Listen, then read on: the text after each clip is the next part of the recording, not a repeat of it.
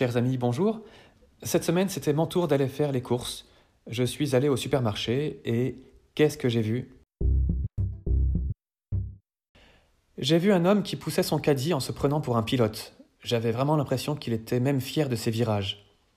J'ai vu une femme qui laissait son caddie dans la file de la caisse et qui faisait des allers-retours en remplissant le caddie au fur et à mesure. Bon moyen d'éviter une attente trop longue. J'ai vu un jeune homme essayer de tout porter dans ses bras en équilibre, sans panier ni caddie.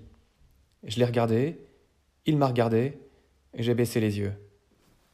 J'ai vu une personne dont j'avais l'impression qu'elle me suivait tellement je la retrouvais à tous les rayons. J'ai vu cette personne qui a oublié de peser son citron et qui faisait attendre tout le monde à la caisse.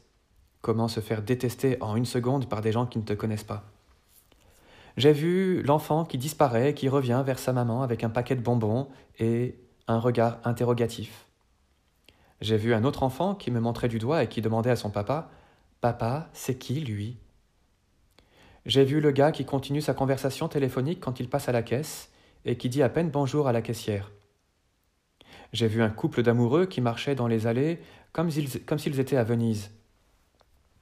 J'ai vu cette fille avec ses deux caddies sur le parking et qui ne savait plus où elle était garée. Et puis, au milieu de tout ce monde, il y a moi. Moi, au supermarché, je suis celui qui systématiquement tombe sur la caisse où il y a un problème, un caissier trop lent, la fameuse qui a oublié de peser son citron, le tapis roulant qui est bloqué, la personne qui n'a pas assez d'argent.